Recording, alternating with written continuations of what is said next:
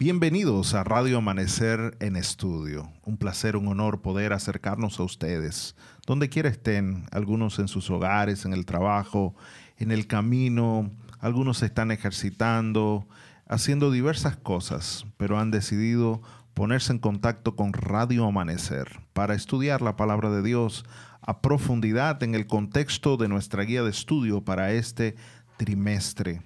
La guía de estudio titulada Isaías, consolaos, pueblo mío. Estemos listos los que tengan acceso a una Biblia, acérquese a ella porque vamos a estar estudiando hoy una parte muy importante. Estamos en la lección número 5, noble príncipe de paz.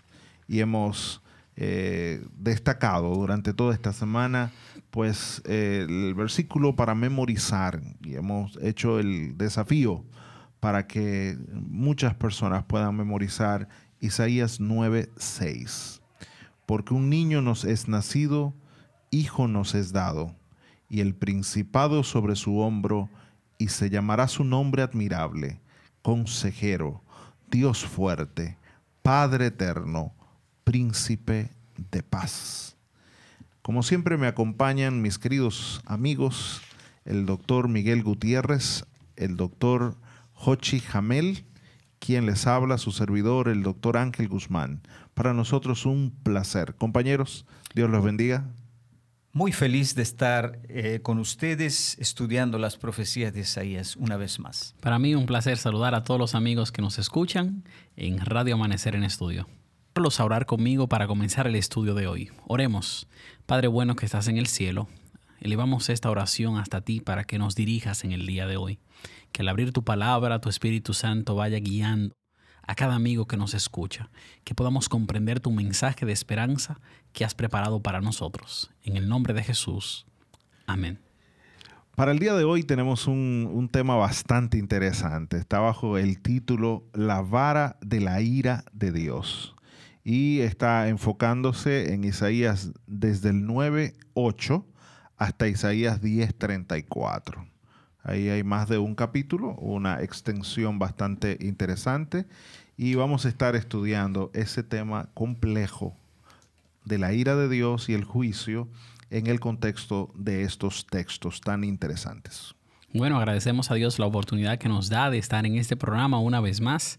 Radio Amanecer en Estudio, un programa que se transmite a las 6.20 de la mañana una de la tarde y 10 de la noche. Agradecemos a todos los amigos que, bueno, prenden su Biblia, se conectan con nosotros, encienden su iPad, su computadora, su Blueberry, su Blackberry y todo lo que tengan para estudiar la palabra de Dios. Así que les animamos a que juntos podamos estudiar la palabra de Dios. Este programa se dirige especialmente a aquellas personas que quieran aprender, profundizar en el estudio de la palabra de Dios.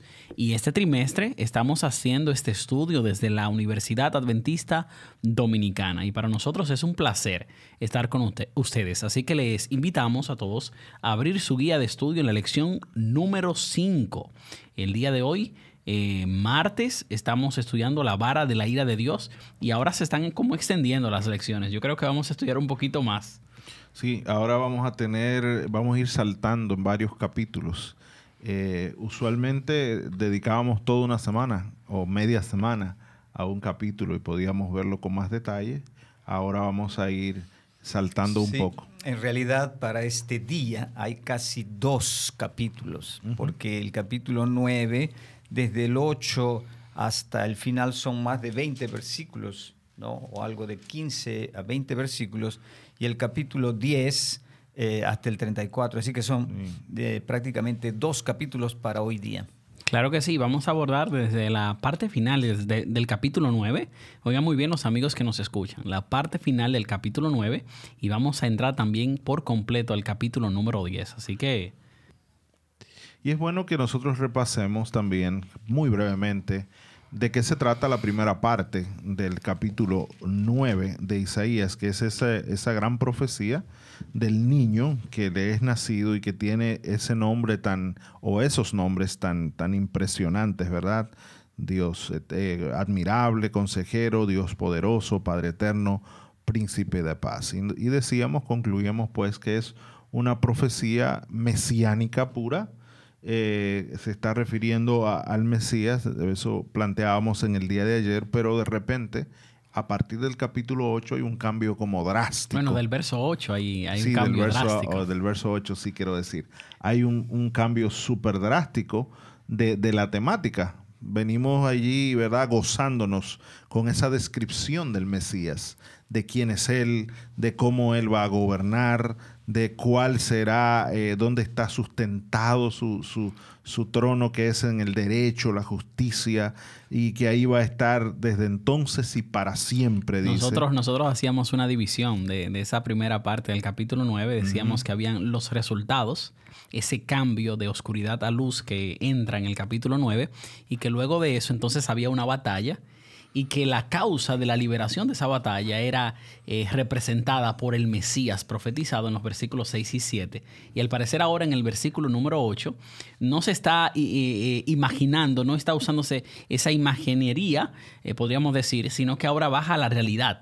De, del pueblo, lo que el pueblo estaba viviendo, lo que se, se, vivía allí. Y desde el versículo 8 en adelante hasta el versículo número eh, 21 de este capítulo 9, que es la segunda parte, nosotros vamos a ver realidades que vivió eh, el pueblo allí en aquel tiempo. Sí, vale la pena subrayar porque en la lectura los profetas no tienen, ¿verdad?, en cada capítulo un tema solamente. A veces cuando uno lee el capítulo, uno cree que está hablando solo de un tema. En realidad, aquí en el capítulo, en el versículo 8, perdón, del capítulo 9, se regresa a la realidad, como estaba diciendo Hochi, porque eh, la profecía de la primera parte del capítulo 9 es para el futuro, es una profecía escatológica.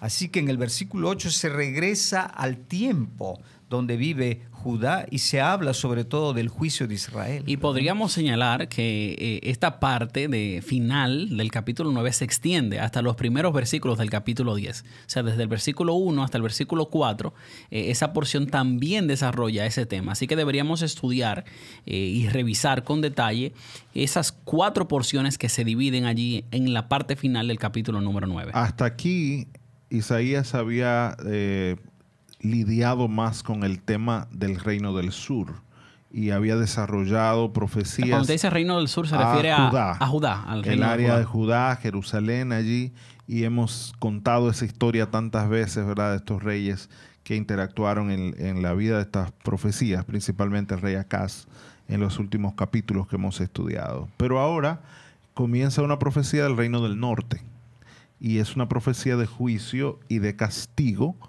que eh, su objetivo allí es, supongo, presentar un ejemplo para Israel de lo que puede suceder también, uh, para Judá, perdón, de lo que puede suceder con ellos. Y un elemento importante, pastor, es que Isaías eh, había notado y sabía que lo que había infectado eh, religiosamente al pueblo del norte, cuando hablamos de Israel, eh, era lo mismo también que le estaba pasando a Judá. Así la mismo. misma condición espiritual de decadencia y de lejanía de Dios también se estaba dando en la parte del sur que la parte de Judá. Así que más o menos le estaba diciendo, eso que le va a pasar a ellos también le puede Defin pasar a ustedes si no cambian. Definitivo. Yo les propongo que desarrollemos un poquito más ahora lo que tiene que ver con el capítulo 10, porque el capítulo 10 es sumamente interesante. Tiene una división eh, en tres partes. El profesor Gutiérrez ya nos eh, ha enseñado y ha mencionado varias veces en las profecías de Isaías que tiene una estructura concéntrica.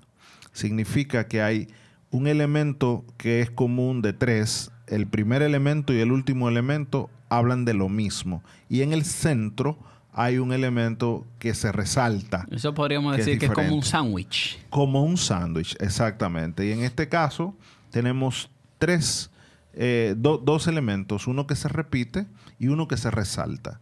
El, el, entre el capítulo, versículo 5 y el versículo 19, se habla acerca de Asiria. Estamos hablando del capítulo 10. Exactamente. Tal vez aquí eh, se puede decir, antes de dejarle decir eh, el resto del discurso, que los capítulos no están bien hechos.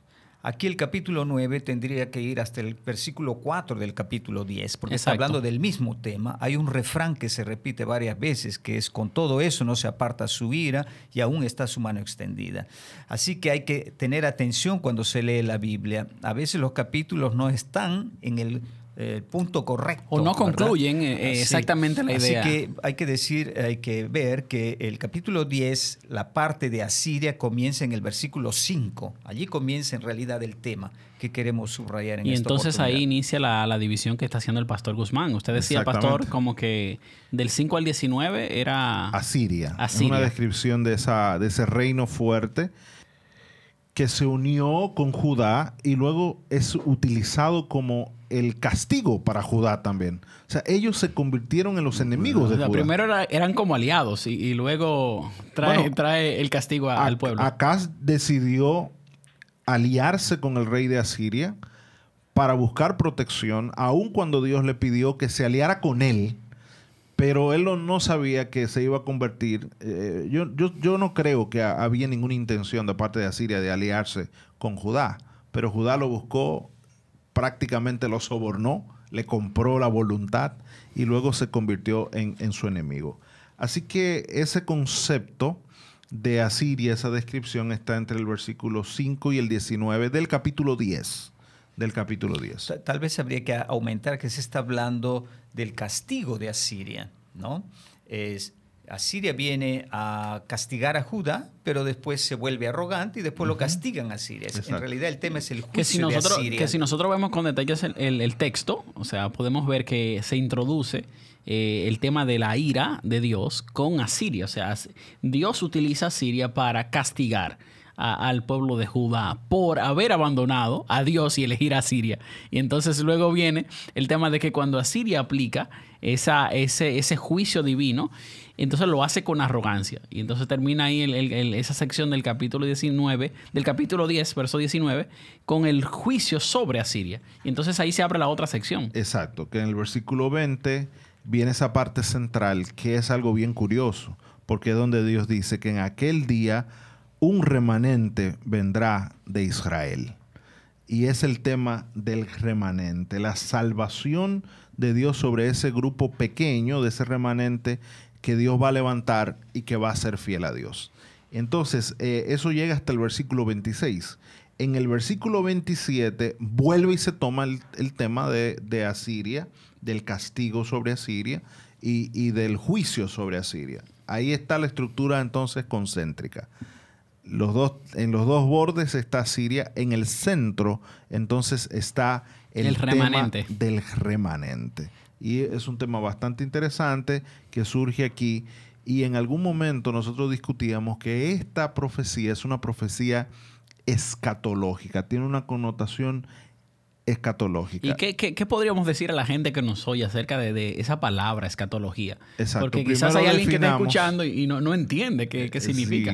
definamos bien qué escatología, qué es escatología y luego vamos a decir por qué es, es, es que es escatología eso. Sí, escatología es simplemente las últimas cosas, la verdad, es jatos, la última las últimas cosas, viene del griego, simplemente es la doctrina sobre el final del mundo, el final de la historia. O sea, para, comprender, para comprender un poquito mejor, eh, los eventos que se, se, relatan aquí en Isaías capítulo 10 son eventos que no hablan necesariamente de cosas reales que estaban pasando en el tiempo de Isaías, sino que esos eventos podían pasar en el futuro. Sí están profetizados como una cosa que sucederá en el futuro. Excelente. Y, en el contexto del reino mesiánico. que él está hablando en el principio del, claro, que inició en el capítulo 9. Por ende, no era algo que iba a ocurrir en ese eh, contexto histórico en que se estaba desarrollando Asiria yo, yo, yo quisiera subrayar un elemento cuá. Eh, aquí, ¿verdad? Eh, estamos hablando de Asiria y cuando hablamos de Asiria parece que es un pueblito allí eh, escondido. Tenemos que pensar que Asiria era la potencia mundial de la época. Y Dios está diciendo, lo dirá, que controla a Siria, que la usa y que después la juzga, la castiga. Es como decir que Dios juzga Rusia, ¿verdad? Putin o uno de esos poderes mundiales que nos atemorizan, nos asombran y aquí está diciendo el contrario, que Dios domina ese poder, como después lo dirá de Babilonia, sabemos lo que leemos Daniel, ¿verdad? Babilonia, Persia, Roma, son guiados por Dios y castigados también por Dios. Aquí está diciendo lo mismo de Asiria. Así que es un discurso teológico increíble sobre la historia de un poder mundial. Lo que llama mucho la atención es que esos elementos que son históricos, porque eso está ocurriendo, es un, es un imperio que existe en el momento de Isaías, entonces son proyectados para hacer una profecía escatológica. En esa escatología, ¿qué se destaca? ¿Quién puede ser eso?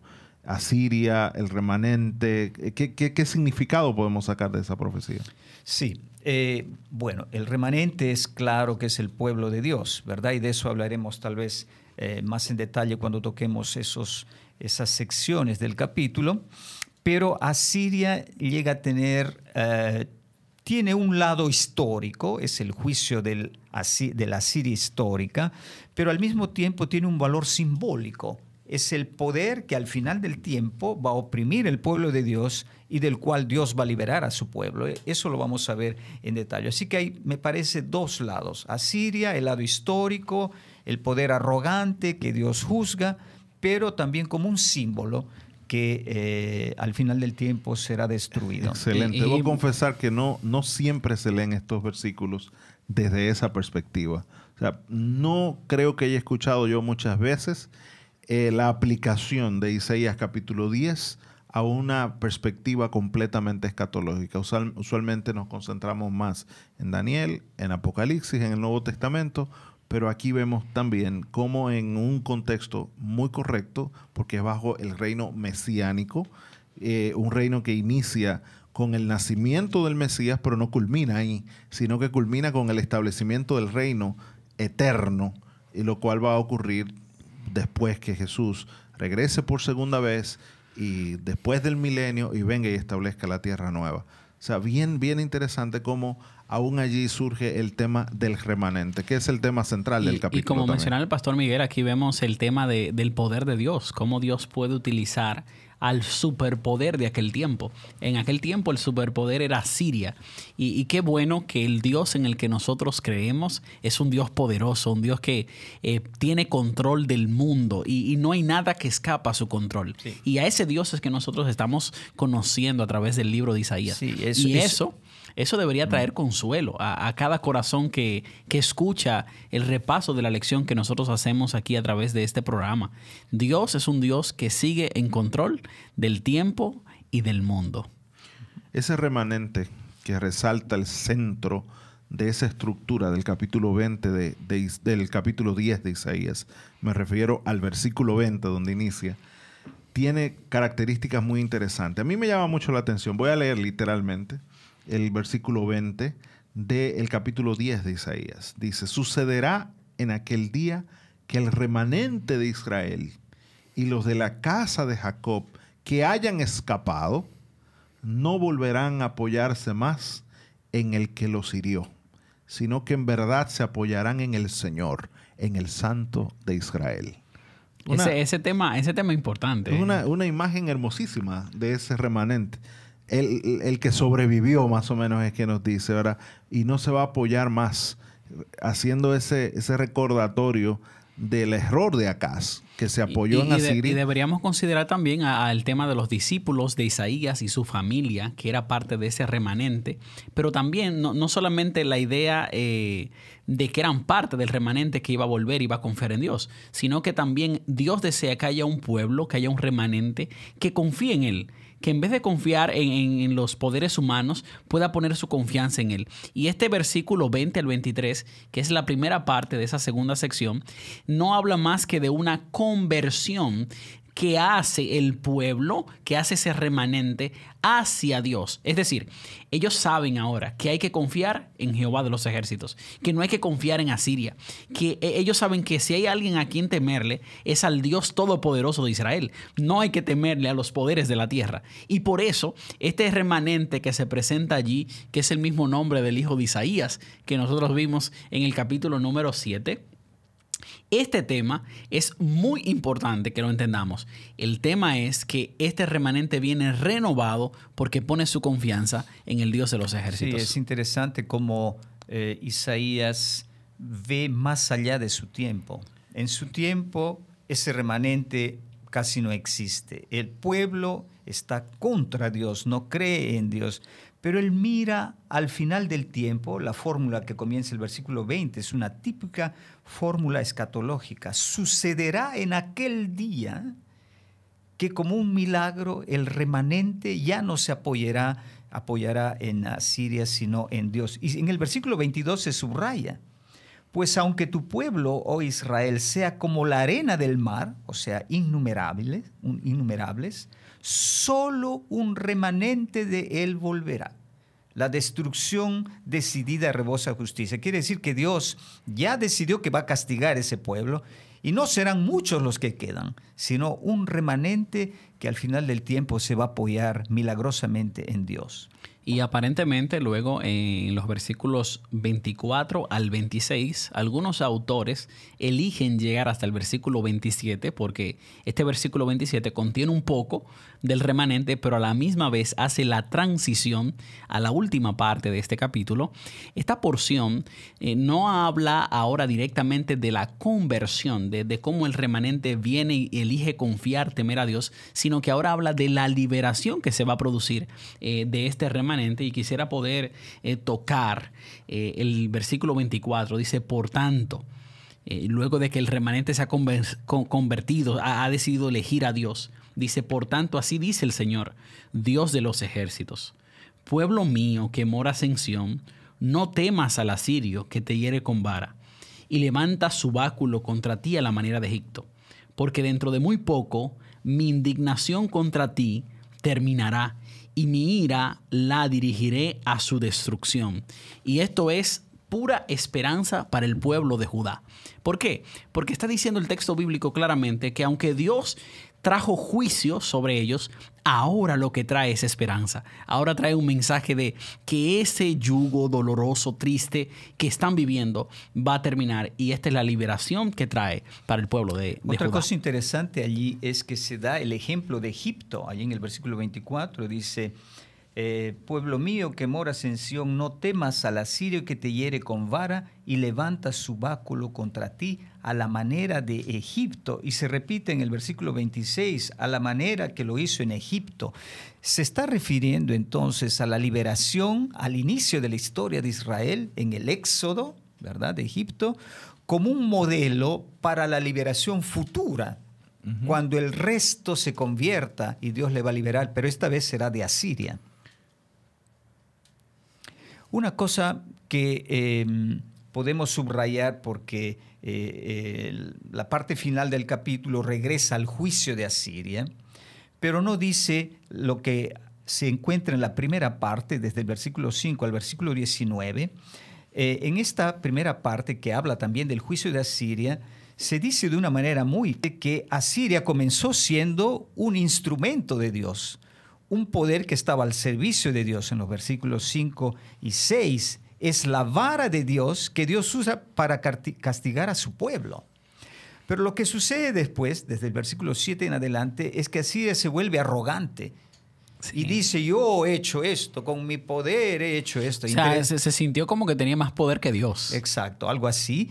Y sobre todo el, profeta cita las palabras de Asiria. ¿no? E, es un típico eh, elemento retórico de dejar hablar a ese poder y que por sí mismo se muestre cómo es pero en los versículos 16 al 19 Dios finalmente interviene y lo juzga y lo castiga. Y es el mismo tema entonces que sale al final del capítulo 10, el tema del juicio. Vuelve el juicio sobre Asiria y entonces termina con esa connotación de juicio. Esa combinación de Isaías es muy usual y la hemos visto en otras ocasiones, donde hay bendición, salvación, liberación y también juicio eh, al mismo tiempo. Una buena noticia, una mala noticia. Lo bueno es que aquí, aunque termina en la mala noticia, en el centro del capítulo se resalta en esta estructura ese tema del remanente fiel, que no debe temer, que no debe apoyarse en Asiria, porque Dios castiga aquel que azota a ese pueblo. Y un tema importante que podemos resaltar de esa parte central de, este capítulo 10, un capítulo hermoso,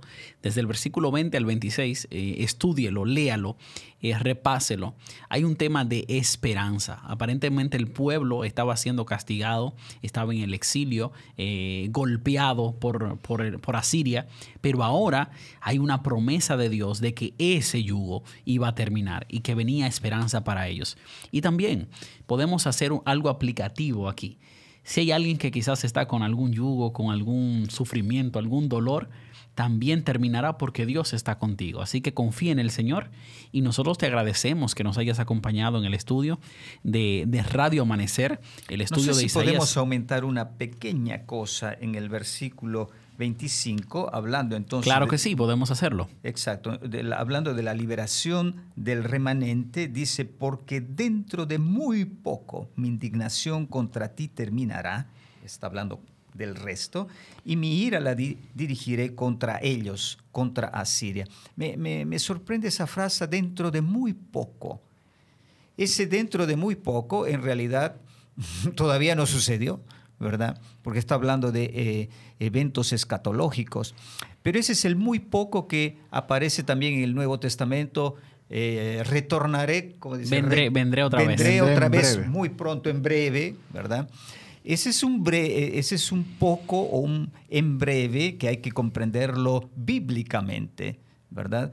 Eh, si comenzamos a contar los años nos podemos desanimar, desilusionar, pero ese es un breve que es seguro, ¿verdad? Tal vez en otro tiempo vamos a, eh, profundizar este tema, pero me sorprende que ya se encuentra allí en esta profecía de Isaías. Yo también estoy bastante sorprendido Un tema de que cómo este seguridad. Tema, este tema eh, se proyecta de una forma tan clara, refiriéndose a esos aspectos del tiempo del fin. Y considerando ese breve de parte de quien viene, que es alguien que existe desde la eternidad y por la eternidad.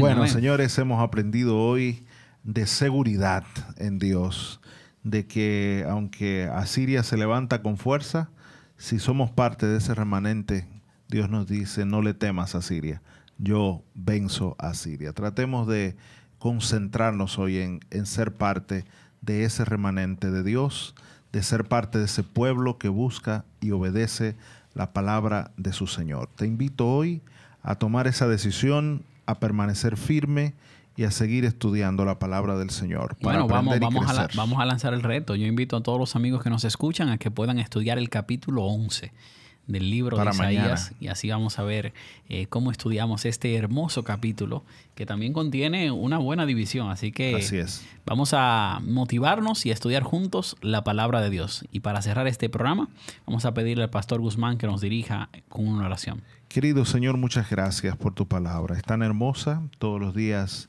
aprendemos cosas nuevas de ella y hoy hemos aprendido a permanecer fieles a ti sin importar lo que nos rodee.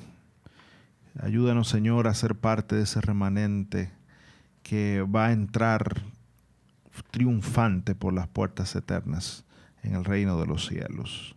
Ayúdanos a permanecer firmes en ti, a confiar, Señor, en tu gracia, en tu perdón y en la forma como tú nos das oportunidades para salvación y vida eterna. Gracias por todo en el nombre de Jesús. Amén.